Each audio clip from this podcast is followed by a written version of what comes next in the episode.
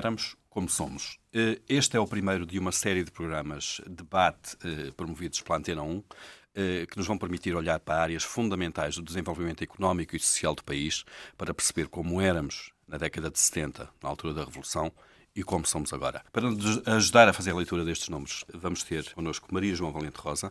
Este é um programa feito em parceria com a Pordata, a base de dados de acesso gratuito promovida pela Fundação Francisco Manuel dos Santos. A Maria João Valente Rosa é a diretora da, da Pordata uh, e uh, vai nos ajudar precisamente a fazer essa leitura. Começamos pela área da saúde uh, e na condução de, desta conversa está também a Arlinda Brandão, jornalista da Antena que acompanha esta área. Boa tarde. Como éramos e como somos na área da saúde, Maria João, qual o indicador que considera mais surpreendente pela positiva e pela negativa? O indicador que eu considero mais surpreendente pela positiva é uh, o indicador da mortalidade infantil. Em 74 ainda tínhamos uma taxa de mortalidade infantil das, a mais elevada da União Europeia e atualmente não só temos uma taxa de mortalidade infantil das mais baixas da União Europeia, como igualmente das mais baixas do mundo. Portanto, são muitas as crianças que são resgatadas ao seu primeiro ano de vida e têm possibilidade de sobreviver, de ultrapassar essa barreira e de chegarem a idades mais avançadas. De 38 por mil para uh, 3,4 por mil em 2012. Exatamente. E isso vai depois, uh, naturalmente, refletir-se noutros indicadores que todos sentimos, como uh, é o caso da esperança de vida. Ou seja, todos sentimos que vivemos muito mais tempo do que vivíamos há 40 anos. A esperança de vida à nascença aumentou uh, eh, 12 anos. Atualmente, uma mulher, quando nasce, pode esperar viver, em média, 83 anos e um homem 77. A esperança de vida aos 65, ou seja, para aqueles que já chegaram às idades mais avançadas, também aumentou de uma forma muito significativa e é interessante dar estes dados. 17 anos para os homens e 20 anos para as mulheres, que têm atualmente 65 anos. Ou seja, há aqui um aumento dos horizontes de vida e esse é, sem dúvida, o dado mais uh, importante a, a, assinalar, porque todos queremos uh, viver mais tempo. Eu poderia dizer também que se vivêssemos como se vivia em 1974, e na sequência de tudo o que acabei de referir, parte significativa da população uh, de Portugal já não estava viva. Portanto, acho que é uh, momento para estarmos muito uh, satisfeitos. Isso tem a ver com, com a mais cuidados de saúde e também com a melhoria das condições de vida. Tem muito a ver com o Sistema Nacional de Saúde. Grande parte desta evolução uh, acontece no âmbito melhores cuidados médicos, uh, melhores, uh, uma abertura maior aos serviços uh, e de apoio à saúde para todos os cidadãos e, e essa evolução foi uma evolução que acaba por ter, por beneficiar não apenas alguns, mas acabamos todos por beneficiar desses mesmos progressos ao nível da saúde. O tal e acesso universal que se fala ao Serviço Nacional de Saúde. Exatamente neste momento o investimento também escapa. foi muito forte. O investimento nessa área foi muito forte. O investimento em termos de Estado, se quisermos, a quantidade de recursos públicos colocados nessa área. Tem sido um investimento muito forte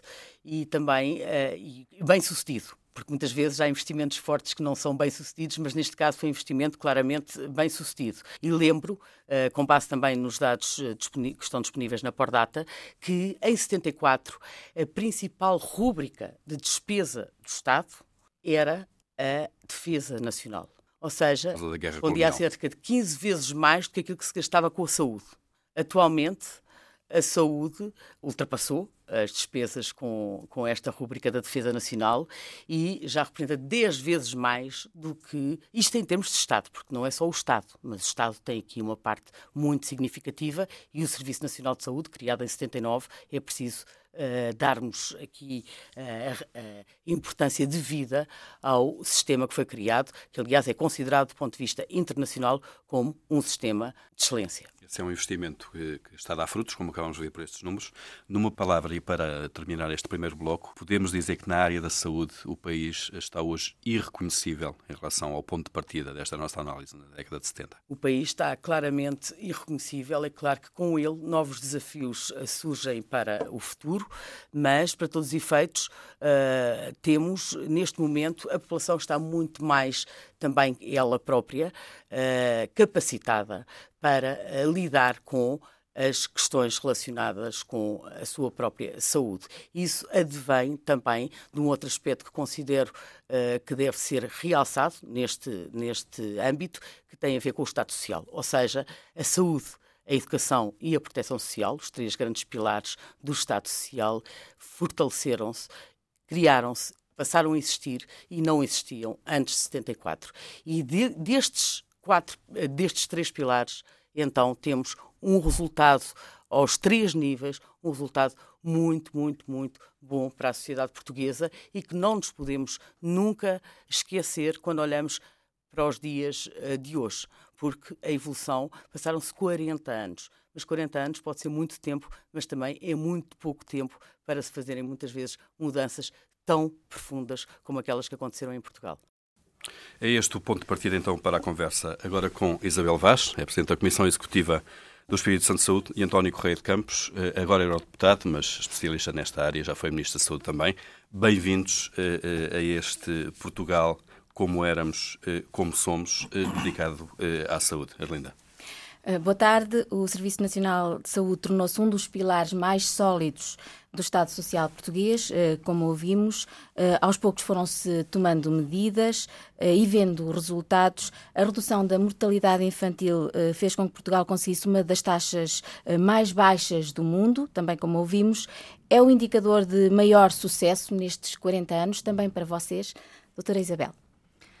Sim, sem dúvida, e de facto deve-se uh, muito, se não quase na totalidade, à criação do Serviço Nacional de Saúde, porque os indicadores também mostram que em 1975 61% dos partos eram feitos em estabelecimentos de saúde, quando atualmente 99% dos partos são de facto feitos em, em, no Sistema Nacional de Saúde, o que é extraordinário e de facto explica, ob, ob, objetivamente também, explica no fundo este indicador da mortalidade, da mortalidade infantil. Acho que vale a pena recordar um grande nome que morreu recentemente e um dos grandes responsáveis por esta reforma, o Sr. Albino Um, um, e, obviamente, o acompanhamento de toda a melhoria educacional eh, que se assistiu a partir também de 1974, porque também se houve uma democratização do acesso à saúde, a universalidade do acesso à saúde também o houve do ponto de vista da educação uh, e do ponto de vista do saneamento básico, etc. Portanto, to todas as infraestruturas do país uh, acompanharam, no fundo, este, este movimento, mas sem dúvida que, que, o Serviço Nacional de Saúde foi absolutamente estruturante e a reforma das maternidades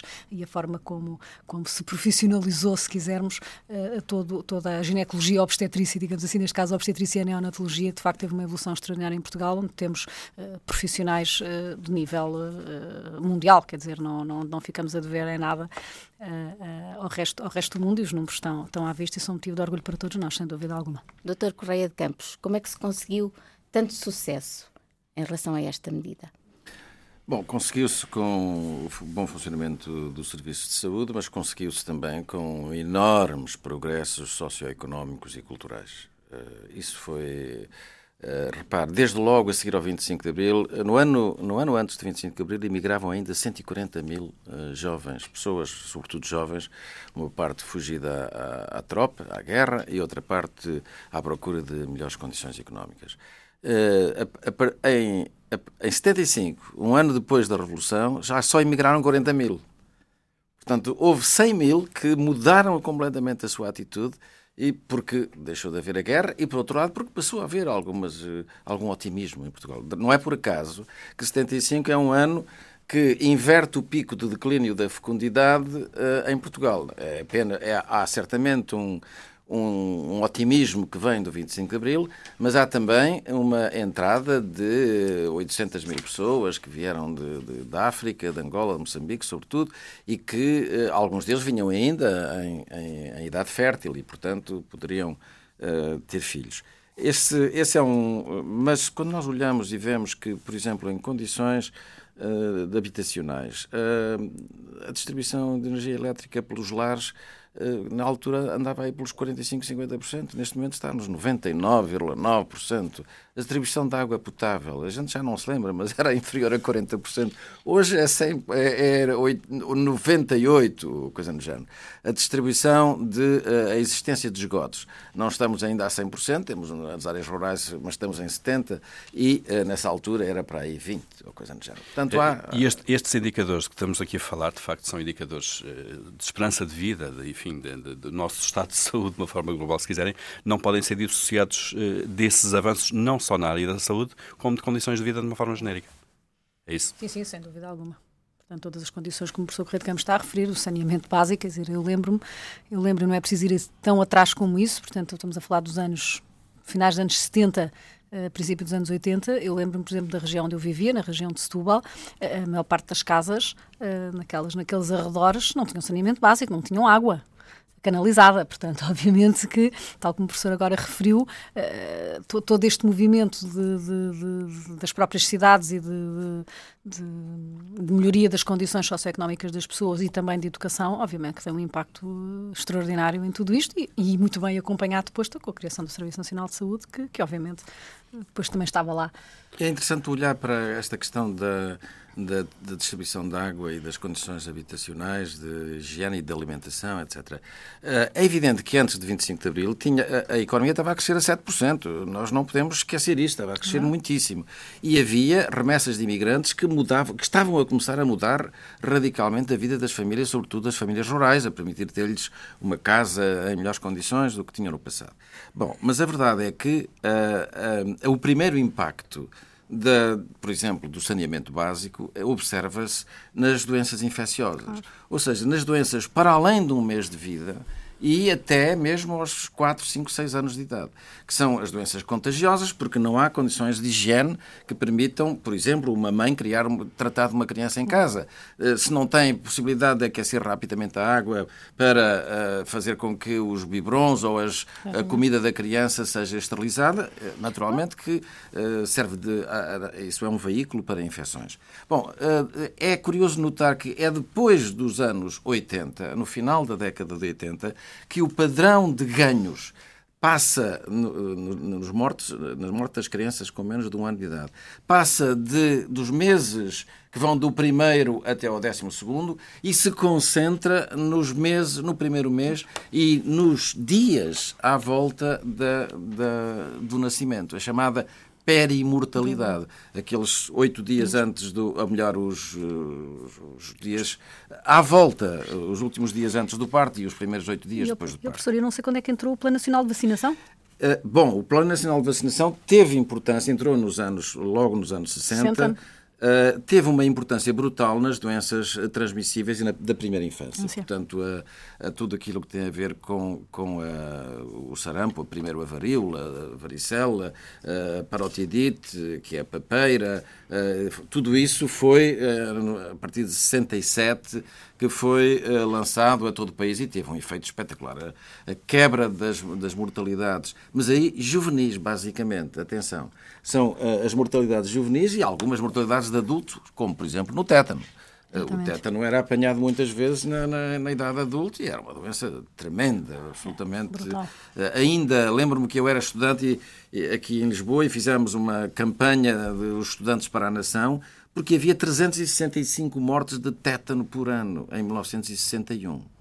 Que eram imensas em termos em comparação internacional. Bom, exatamente. Portanto, houve aí um ganho fantástico. E quer ver o resultado dos, das, na mortalidade perinatal, enquanto que na mortalidade infantil, em 21 países do, da União Europeia, que estão também recenseados na OCDE, nós estamos em sexto lugar. Eh, agora. Agora. Uhum. 2011. Eh, não tenho os dados de 2012. Sim, mas, não, de qualquer maneira, esses indicadores também não devem oscilar muito exatamente. agora, é? Na mortalidade perinatal, estamos em terceiro, em terceiro lugar. Que é a tal uh, mortalidade tal, uh, dias parto. antes e dias após o parto. Exatamente. É, essa, essa foi tipicamente o programa materno-infantil que foi lançado no tempo da, da doutora Nobleza, pelo professor Albino Aroso e por uh, toda a gente que, de norte a sul do país, com ele colaborou, a maior parte das vezes graciosamente. Os médicos que trabalharam e os enfermeiros deslocavam-se ao interior do país absolutamente pagando a gasolina do seu bolso. Das crianças, uh, podemos também ver a, situação dos, uh, dos idosos, passando das crianças para os idosos. dados da Pordata mostram que temos o dobro dos idosos em 2012 que tínhamos em 1974. Existe agora 19% da população com mais de 65 anos. O envelhecimento está a fazer disparar os custos com a saúde. E onde é que se vai buscar esse financiamento? Eu não sei se quer, antes começar. As questões difíceis, não é? Uh, bom, esse de facto. Um, enfim, só uma nota que efetivamente uh, a nossa população está a envelhecer a um ritmo superior uh, ao dos outros países da Europa, que já é um ritmo enorme também. Portanto, a Europa está toda a envelhecer e Portugal, em particular, a envelhecer ainda mais depressa. Um, um, mas, enfim, do ponto de vista da análise económica, é bom perceber-se que uh, o aumento da despesa com a saúde essencialmente tem a ver com a tecnologia. Portanto, o, o principal fator que explica uh, uh, o aumento da despesa com a saúde, o crescimento da despesa com a saúde, deve-se essencialmente à tecnologia depois ao desenvolvimento económico e só finalmente ao envelhecimento. Claro que uma coisa está relacionada com a outra, porque se nós vivemos mais tempo, depois tipicamente também a prevalência de doenças, e nomeadamente a cronicidade e também os estilos de vida, estão a condicionar, uh, estão a condicionar obviamente as despesas com a saúde uh, e obviamente quando vivemos mais tempo as pessoas depois vão tendo mais doenças. Mas quer dizer, mas sete paribus, enfim, em termos de análise económica, mas o grande fator, o grande com fator, com os exatamente, idosos, não é? mas quer dizer, do ponto de vista isolado, fazer, sete temos... de facto é a tecnologia uh, e o desenvolvimento económico que mais explicam o crescimento da, da, da, da, despesa com a saúde.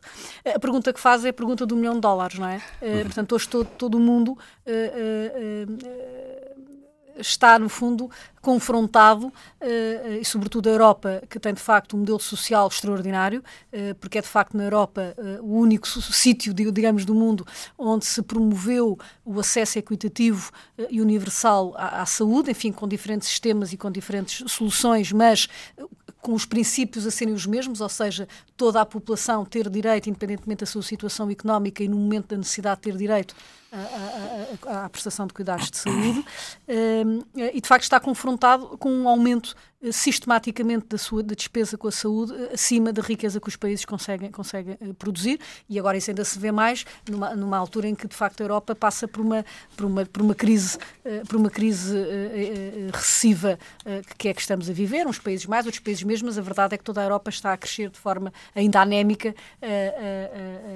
e, portanto pondo em causa não só o tema da saúde mas como também todo todo todo o sistema social das próprias pensões etc e aí sim o envelhecimento é complicado complicado, porque se antes as pessoas reformavam-se e se calhar dois ou três anos depois eh, morriam, agora a seguir a reformarem-se, eh, no fundo, se calhar, aliás, se calhar não, vão viver mais, mais, mais 20 anos. E, portanto, eh, não é só até, do ponto de vista da despesa social, a saúde que está aqui a, a, a, a causar aqui um, uma perturbação, digamos assim, de como é que vai ser o futuro, mas também, no fundo, todas as prestações, nomeadamente as pensões. E, obviamente, o que, o que se pensa enfim, há milhares de estudos para um lado e milhares de estudos para o outro, uh, o que se pensa é que, uh, efetivamente, os países vão ter que fazer, só os impostos, digamos assim, não vão ser capazes de, financiar, de financiar toda a despesa, tal, tal como a vimos hoje. e, portanto, ou seja, se o objetivo for de facto que o Estado tenha que garantir os cuidados de saúde, uh, um, um, determinado contrato social, que já se verá qual é que é, uh, uh, vai seguramente no futuro haver inequidades de acesso Uh, se calhar a novas tecnologias ou, ou, coisas que se venha a considerar que do ponto de vista de contrato social não, não se consiga ser pago com os impostos. É óbvio que tudo isto é uma discussão teórica, porque, porque assim, o Estado, tudo depende, nós hoje, se calhar, o orçamento do Estado para a saúde, se calhar será 20% da de, de despesa global do Estado, para aí 20, 25 ou será um bocadinho menos. Não, não, não. Neste momento há menos ainda. Ah, o, o, orçamento, o, orçamento, orçamento do Estado, do Estado dentro do orçamento, dentro do orçamento geral do Estado. Está para aí 20%. Talvez Está para aí 20%. Uh, são, bom, são quase 8 mil, 8 mil milhões. No total de despesa de 70 e tal milhões. Total de despesa, portanto, serão um pouco 12% não é? volta disso. Portanto, obviamente nós podemos dizer assim, não, achamos isto mais importante e deixamos de pôr na defesa. Ou, deixamos, portanto, ou seja, os ministros opções. sentados à mesa do orçamento pode, pode haver, obviamente, diferentes e, e, realmente a saúde é uma coisa que todos nós valorizamos imenso e se calhar... Mas é terão evidente... os portugueses dispostos a pagar mais impostos para poderem uh, depois ver, hoje os portugueses já, já estão a pagar... A ver, hoje Portugal eh, hoje Portugal, é bom que se perceba isso, eh, da despesa total com a saúde em Portugal, eh, a despesa pelo, pelo, pelo, pelo, pelas famílias já representa, vi no jato satélite, das contas satélite da saúde, em 2011 ou 12, 11, penso eu que são os últimos dados, já representa 37%. Portanto, Portugal Isto é, é as países, famílias diretamente, diretamente já pagam 37%. Os chamados copagamentos. E não é só copa, quer dizer, não, não, é os seguros de saúde, incluindo diretos. seguros. E pagamentos diretos. Portanto, o que não é Estado. O que não é Estado. Portanto, ou seja, daquilo que hoje, dos 10% ou 10 e tal por cento do PIB que se gasta em saúde, eh, cerca de 3,5% é feita pelas famílias. Diretamente. E, é um dos, e é, isso é um indicador que ainda nos tem que preocupar, porque, eh, eh, porque aliás, a Organização Mundial de Saúde diria que isto não deveria ultrapassar nunca os 20%. E nós somos dos países da Europa que mais que no fundo exige mais esforço uh, uh, uh, às famílias na, na, na, despesa, na despesa global com Estamos saúde. a falar da ida ao dentista, do, do, estamos a falar, do oftalmologista, daquelas consultas de especialidade. Medicamentos. daquilo que se paga daquilo que se paga, do, que se paga do da próprio bolso do e da próprio bolso. Portanto, por acaso, aí nas despesas com saúde acho que não está incluído. Eles continuam a pôr isso como despesa pública, curiosamente no... no, no... Portanto, ou seja, é superior. Mas tem uma, tem uma contribuição é, seria superior a 37. Seria superior a 37%. Ou seja, acho que o INE ainda continua Bom, a considerar um o financiamento. Mas é um detalhe. Ou seja, só vem agravar. Portanto, o que o professor Correio de Campos está a dizer só vem a agravar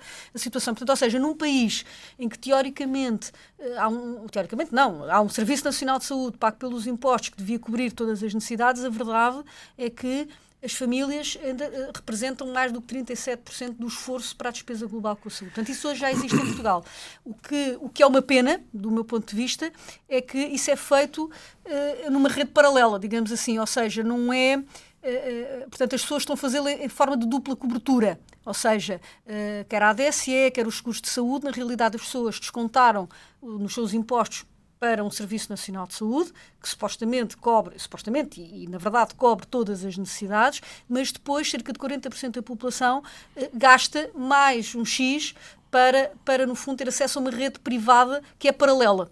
Ou seja, a rede privada de cuidados de saúde em Portugal não só trabalha de forma paralela ao Serviço Nacional de Saúde, como, quando é convencionada pelo Serviço Nacional de Saúde, também trabalha para o Serviço Nacional de Saúde. Portanto, há um conjunto de prestadores que fazem as duas, fazem as duas, as duas coisas. Mas, quer dizer, é, no fundo, um sistema de financiamento que não está otimizado porque justamente há uma dupla cobertura, portanto paga-se duplamente pelo mesmo risco de saúde. Esse indicador que refere, a tendência, diria eu, é para uh, ser reduzido em Portugal, uma pois, vez mas, que nós mas estamos fora das médias. Qual, qual mas tem sido os 37%. Esse, o, o, tais 37% não, mas tem vindo a aumentar. Não, não, não se vai reduzir, infelizmente. Acha que vai aumentar? Não, mas vamos voltar um bocadinho atrás para não deixarmos pontas por, por pegar. A questão do envelhecimento. O, o envelhecimento o que caracteriza a situação de Portugal nesta matéria do envelhecimento é o duplo envelhecimento, como dizia o professor Joaquim Nazaré. Envelhecimento no topo da pirâmide e envelhecimento na base. Envelhecimento na base porquê? Porque nascem cada vez menos pessoas e, portanto, há Uh, digamos assim, contribuem cada vez menos para o denominador. É? É, se as mulheres em idade fértil produziam em 1970 para quase três ou, ou, um pouco mais de três filhos em, média, uh, hoje uh, andamos pelo 1,3 ou 1,28. Portanto, e em segundo lugar, há um envelhecimento no topo da pirâmide, esse que é um envelhecimento bom, porque conseguimos fazer sobreviver as pessoas durante muito mais anos. E, uh, e, e, isto não significa que a gente deva castigar ou, ou acusar os idosos de serem a fonte das despesas da saúde. Quando se analisa mais fino uh, os gastos por grupos etários, só o ano terminal é que é um ano em que os custos da saúde disparam. O ano terminal de vida. Porque até aí, se o idoso está independente, os seus gastos em saúde não são, uh, são mais altos que um ativo que não, que não consuma medicamentos, por exemplo, ou que vá pouco ao médico. Mas, mas existem são... muitas doenças crónicas nesta, nesta Sim, existem doenças crónicas, mas o, ficam caras o, em termos de tratamento. Ficam caras em termos de tratamento. Isso é verdade. Não estou a, se compararmos, ficam caras. Se compararmos, temos sempre que comparar. Se compararmos com uh, as, as pessoas a partir dos 6 anos de idade até aos uh, uh, 65. Certamente que, que são uh, o, custo per capita é maior. Mas não, não podemos é dizer que o, o disparo dos custos com a saúde vem desse, desse setor. De resto, esse setor é também, do ponto de vista social, muito ajudado pelo sistema de segurança social. Ou melhor, tem sido no, no passado. Bom, agora... E é um desafio para o próprio Serviço Nacional é um, de Saúde É um desafio. E é um desafio que tem sido ganho também. Repare, Há bocado falávamos só das mortes evitadas nas crianças. Uh, sabem quantos, ainda há 15 anos, quantas, quantas pessoas morriam na estrada por ano? 2 mil. 2 mil pessoas. Hoje morrem 400, ou menos de 400. Nos acidentes de trabalho morriam 400 pessoas por ano em Portugal. Neste momento morrem para aí 80. Também é verdade que a construção civil parou e tal, se calhar este, neste último ano menos mas, de 50. Mas lá, e era, e era grande. Mas, mas é uma evolução social setor. muito grande. Há uma evolução fantástica no sentido do aumento da esperança de vida depois dos 65 anos, que era onde nós qualificávamos pior. Na comparação internacional, nós estamos fantasticamente no primeiro ano de vida, mas depois da idade adulta estávamos muito pior. Uh, estávamos pior que outros países, porque não tínhamos cuidados especiais para os diabéticos, ou poucos, não tínhamos, tínhamos problemas com uh, os acidentes e tínhamos, e estávamos a começar a ter, estamos a começar a ter, os mortos da longa acumulação de causa, da causa tabágica, não é? Que, é, que, que não se verifica imediatamente, mas que tem um, um tempo de incubação de 30, 40 anos, não é? Ao fim de 30 anos é, é que se vê os efeitos na quer no cancro das respectivas localizações, quer no, no, na, na, doença pulmonar eh, crónica obstrutiva. Bom, mas vamos eh, ver o que é que se gasta com a saúde. Na realidade, quando nós. Uh, o que é que mudou no panorama? Uh, o que mudou foi, basicamente, modernizarmos um sistema de saúde. Repare, nós não tínhamos, quando vem o 25 de Abril, nós só tínhamos como novos os, os seguintes hospitais distritais: Funchal, Ponta Delgada, Beja, Porto Alegre e acho que disse tudo.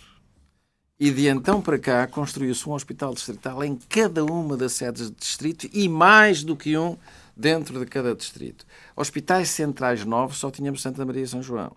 E de então para cá, e criámos, uh, uh, à volta de Lisboa, toda esta rede de novos hospitais, Fernando da Fonseca, Cascais, Loures, Mariana Ângelo, uh, como é que chama? Beatriz Ângelo. Beatriz Ângelo, uh, Vila Franca da Xira, que é Reinaldo Santos, não é? é Reinaldo Santos. Uh, criámos toda essa, essa malha de hospitais novos e só, de, da qual praticamente só nos falta a, a, construção do Hospital de Todos os Santos.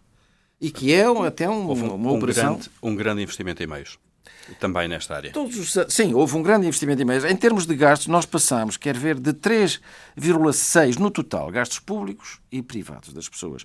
Em 1974 estávamos a 3,6% do PIB. Do PIB de então. Uhum.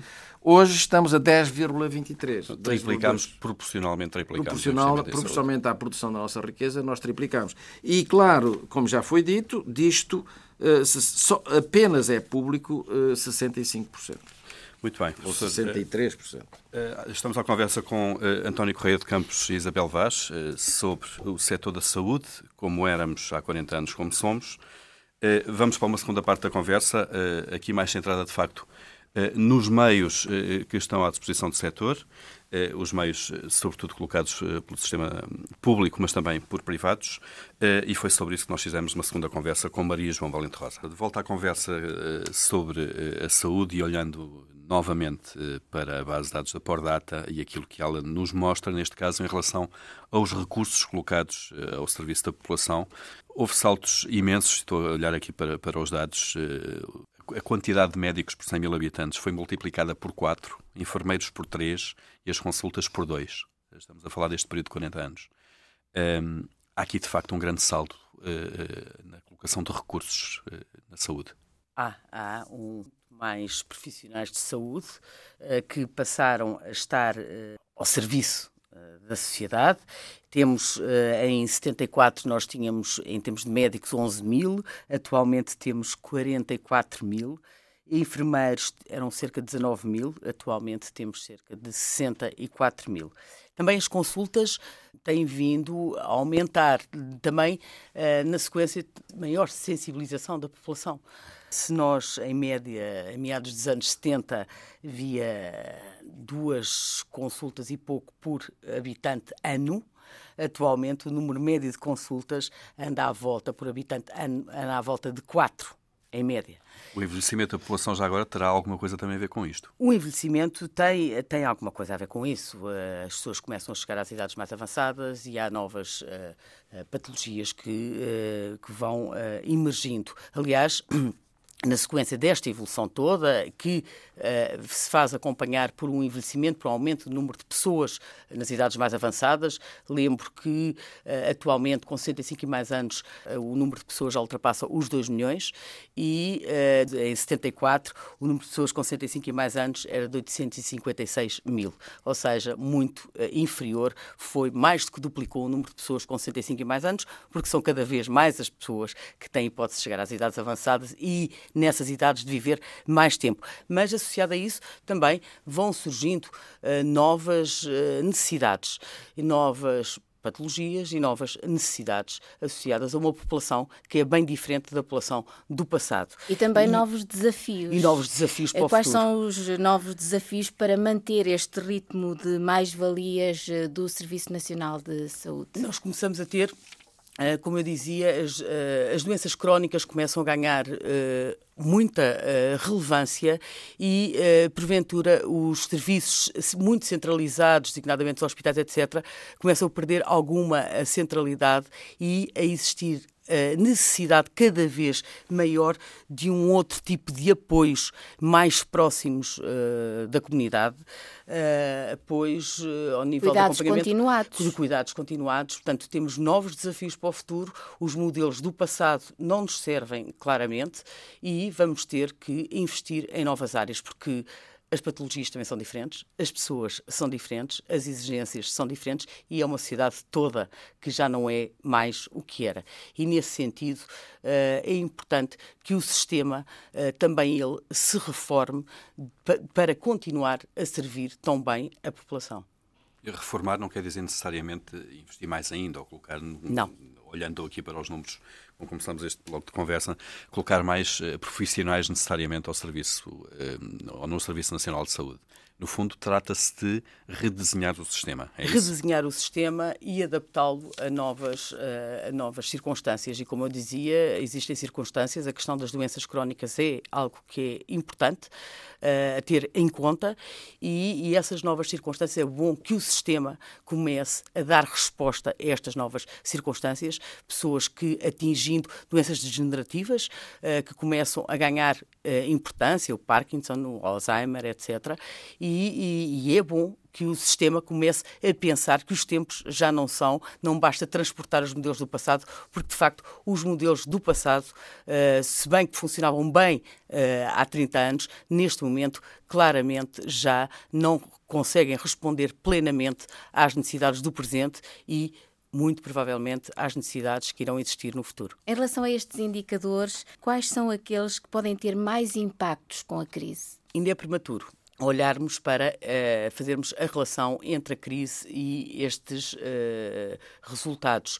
Porque, uh, por um lado, temos os dados das estatísticas, normalmente andam atrasados, entre aspas, um ano em relação ao ano que estamos a viver, porque é preciso que os anos fechem para nós termos informação estatística, e por outro lado, muitas vezes uh, somos tentados a fazer uma, uma relação muito precipitada, às vezes por um pico de algo que pode ter também a ver com condições climatéricas ou outras, e muitas vezes somos tentados a fazer uma relação muito precipitada entre a crise e tudo o que se está a passar na sociedade. Eu deixaria passar mais tempo, uh, não deixava de estar atento a alguns sinais, uh, designadamente uh, que têm a ver com situações de precariedade, de pobreza, etc., que também se refletem na saúde das próprias pessoas, e estaria atento a esses sinais. Mas, do ponto de vista de resultados, como eu digo, ainda é prematuro para tirar algumas conclusões sobre esta relação.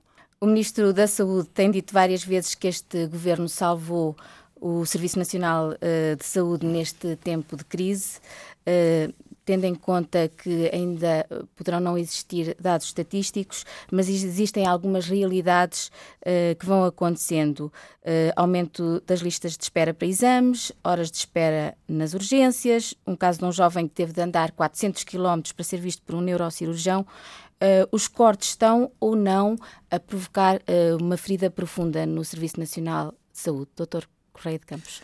Bom, a Maria João Valentrosa tem razão quando diz que, uh, que é cedo para, para olharmos para, para tirarmos conclusões, mas há uma coisa que não é cedo para fazermos, é estarmos atentos à evolução dos números.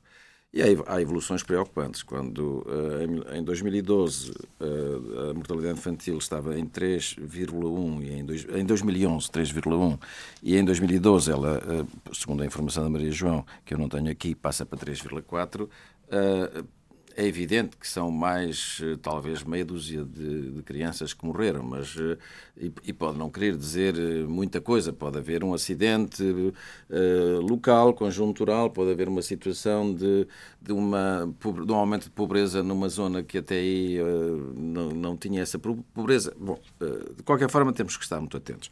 Agora, onde os efeitos são começam a ser visíveis. Segundo, ainda também com evidência chamada anedótica, porque não está demonstrada os números, é na, na, na, saúde mental, na depressão nas, e nas doenças, eh, nas doenças da nutrição, no alcoolismo, e espera-se que venha a acontecer também uh, qualquer coisa de menos bom nas doenças de, no HIV e nas doenças relacionadas com a toxicodependência, ou que têm uma, próxima, uma certa associação com a toxicodependência.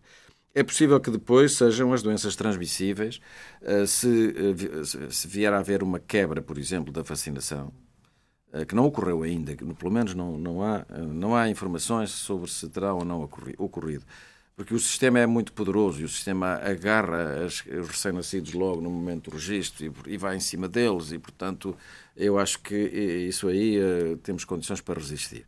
Mas, portanto, são estes os riscos. Mas há, por exemplo, básicos. doentes que faltam a consultas por dificuldades de transporte. Há muitas notícias. Sim, com certeza, mas isso não, eh, eh, isso, isso não é refletido nas, de imediato nas mortalidades ou nas morbilidades. Isso é, há um primeiro. Há, pode vir a ser, pode vir a ser. Mas há um primeiro impacto que é a perda de a inexistência de oferta de cuidados de, de, uh, acessível para essa pessoa que tem que está que tem o seu acesso embargado por razões económicas. Houve certamente muitas limitações uh, no transporte de doentes, houve também a correção de muitos abusos, temos que ser, olhar bem para os dois lados do, do, da, da, equação, e, e isso uh, é, é muito difícil dizer, ah, porque, eh, porque agora está a haver menos consultas, porque é mais difícil acesso às consultas, etc. Vamos ter eh, de imediato, ou daqui a um ano, ou daqui a dois anos, vamos ter um reflexo. Vamos ter reflexos daqui a cinco anos, certamente, seguramente, se a situação eh, se mantiver. Mas sabe que na antiga União Soviética, onde eu trabalhei a seguir ao desmantelamento, eh, e houve uma, um desmantelamento brutal, as pensões desapareceram por completo. Desapareceram, deixou de haver pensões.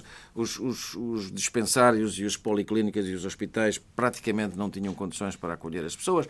Bom, e uh, único, os primeiros efeitos dessa, dessa crise foi tuberculose, aumento de, de doenças transmissíveis, foi uh, alcoolismo, e foi uh, mortes prematuras, uh, uh, portanto, perda, encurtamento da esperança de vida. nas idades adultas, justamente nesses que refere-nos, que por, porventura têm um, um, acidente diabético, ou têm um acidente vascular, ou têm um acidente cardíaco e, e estão uh, e, e não, não, tiveram acompanhamento. Bom, nós temos o, o, nosso sistema, pelo facto de ser público e ter sido montado paulatinamente ao longo dos anos, é um sistema muito poderoso a esse respeito. Mas desde que, que, que, que estamos uh, sob a alçada da Troika, pelo menos mil milhões eh, de euros foram cortados no setor da saúde. Mil... Isso não põe uh, em perigo o Serviço Nacional de Saúde? Foram cortados mil milhões de euros uh, no setor da saúde, a maior parte deles em medicamentos. E, e, não foi por apenas por um corte decidido administrativamente, foi por uma conjugação de fatores.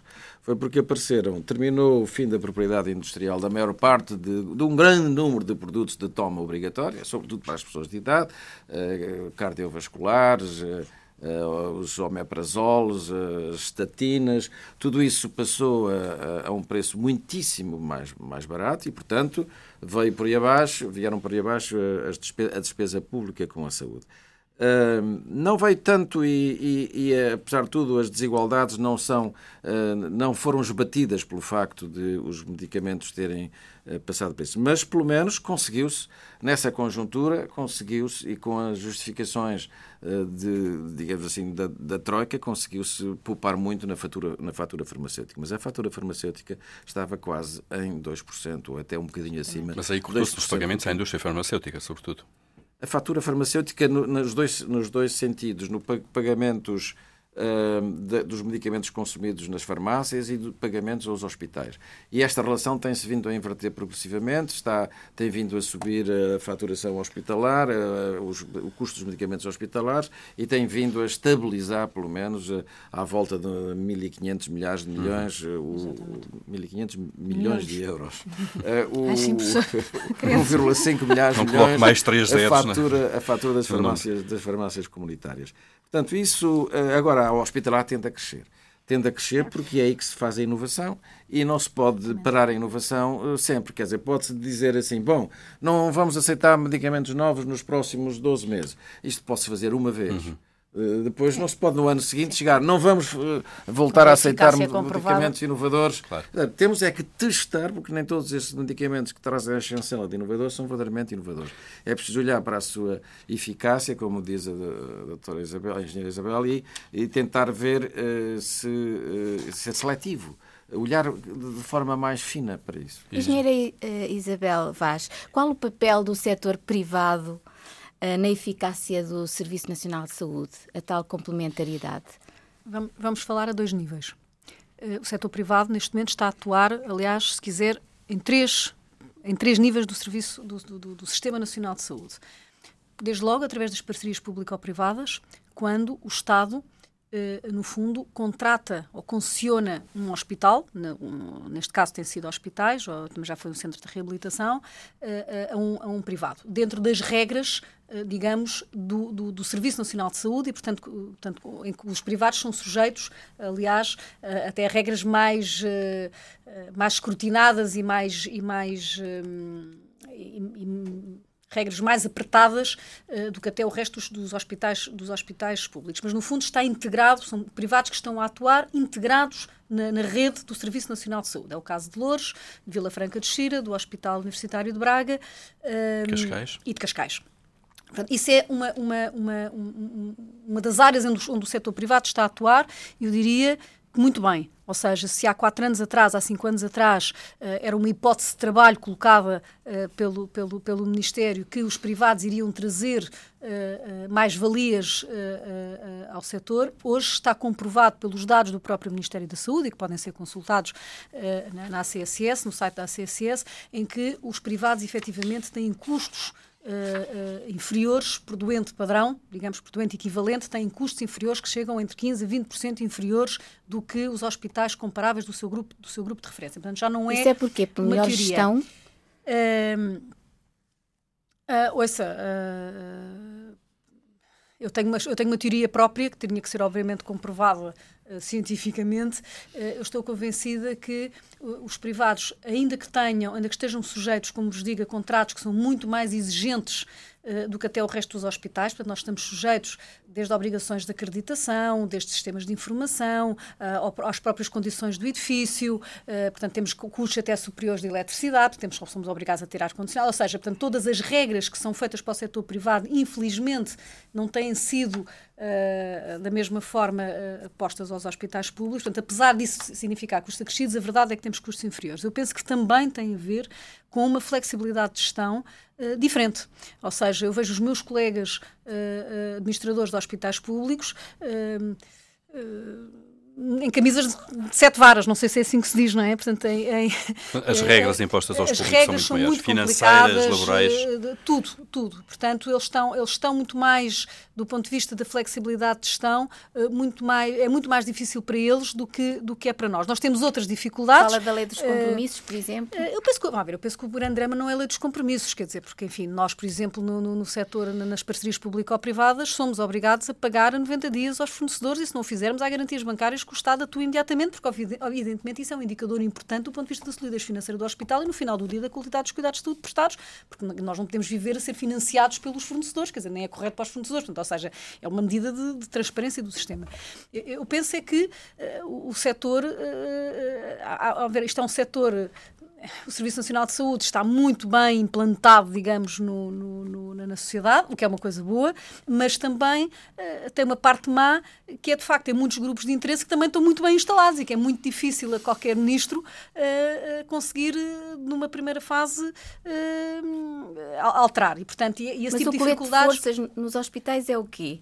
Uh, ouça, por exemplo, eu hoje se fosse presidente de, de, de, do, do, do, do, Centro Hospitalar Central de Lisboa, que tem no fundo a responsabilidade, por exemplo, pela maternidade Alfredo da Costa.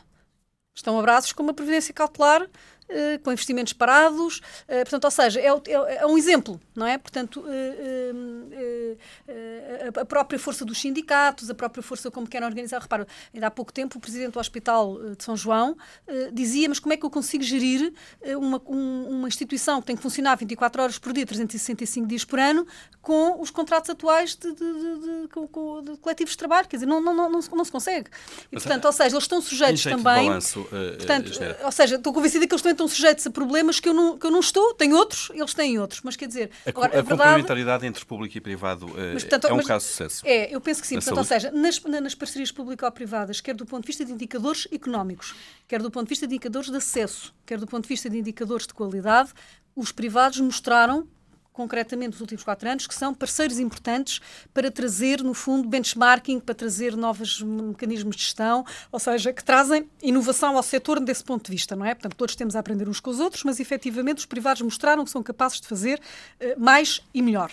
Uh, uh, não quer dizer, quer dizer, como digo, isto em termos, em, em, em termos médios, não é? Depois, os privados atuam uh, também na rede convencionada com o Estado, ou seja, o Estado, sobretudo nas suas redes de cuidados primários, no fundo, tem uma rede convencionada em que utilizam, sobretudo a nível das análises, a nível de, das redes de, de, de, radiologia, etc., também atuam a esse nível. E depois, finalmente, temos os privados a atuar numa rede paralela, com um financiamento paralelo, que é a tal dupla cobertura que 40% dos portugueses têm acesso, nomeadamente os funcionários públicos, enfim, então falar falada, falada a ADSE. Portanto, os privados estão a atuar, como digo, em três níveis complementares, numa rede paralela e dentro, inseridos dentro das regras do Serviço Nacional de Saúde. E nos três, penso que estão a mostrar que podem, de facto, ajudar naquilo que vão ser os modelos futuros de, de, uma maior sustentabilidade do sistema, que penso que é aí que, que, que queríamos chegar. Deixem-me só acrescentar que... Estamos a chegar rapidamente fim, Muito rapidamente. Penso que vai haver também, dentro destes desafios, há coisas ótimas, nomeadamente a conectividade, a revolução digital. Penso que muito no futuro vai passar por uma mudança do paradigma da distância, ou seja, muitos dos cuidados vão ser feitos em casa, quer pelos cuidadores, quer pelos próprios, sobretudo no, no, contexto das doenças crónicas, e vão mudar também, aí os sindicatos e todas as, todas os, as ordens que, que, que, regulam as profissões vão ter que fazer um esforço muito grande e ajudar os decisores políticos e, e quem, tecnicamente está no Ministério da Saúde a fazer, que é também a alteração daquilo que cada um faz, ou seja, os enfermeiros provavelmente vão assumir novas responsabilidades, os auxiliares da ação médica novas responsabilidades, os médicos outras responsabilidades, e isso vai estar em cima da mesa perante o desafio da doença crónica e do envelhecimento da população. Numa palavra, a saúde, a eh, engenheira Isabel Vaz, a saúde é um caso de sucesso da democracia em Portugal? A saúde é indubitavelmente um caso de sucesso da democracia portuguesa. professor Correia de Campos, a mesma questão. Não, isso é indiscutível. Quer dizer, agora, durante muitos anos, o, os médicos não gostavam do Serviço Nacional de Saúde. Os, uh, os enfermeiros sempre gostaram e os outros profissionais. Lembra-se que em 1978, 79, houve uma enorme oposição da Ordem dos Médicos de então à criação do Serviço Nacional de Saúde. A própria, o própria direita, o centro-direita, não votou a favor da lei de base do Serviço Nacional de Saúde. Mas se hoje perguntar a qualquer pessoa, à exceção do Dr. Passos Coelho, que escreveu um livro em que se propunha desmantelar na prática o Serviço Nacional de Saúde. Se perguntar a, a outras pessoas, eh, mesmo do, do, da área do centro-direita, não há ninguém que esteja a favor do desmantelamento. A questão dos e privados... acha que isso está a acontecer com este ministro? Com este ministro penso que não, mas há, alguma, há coisas que o ministro não está a fazer e que devia estar a fazer.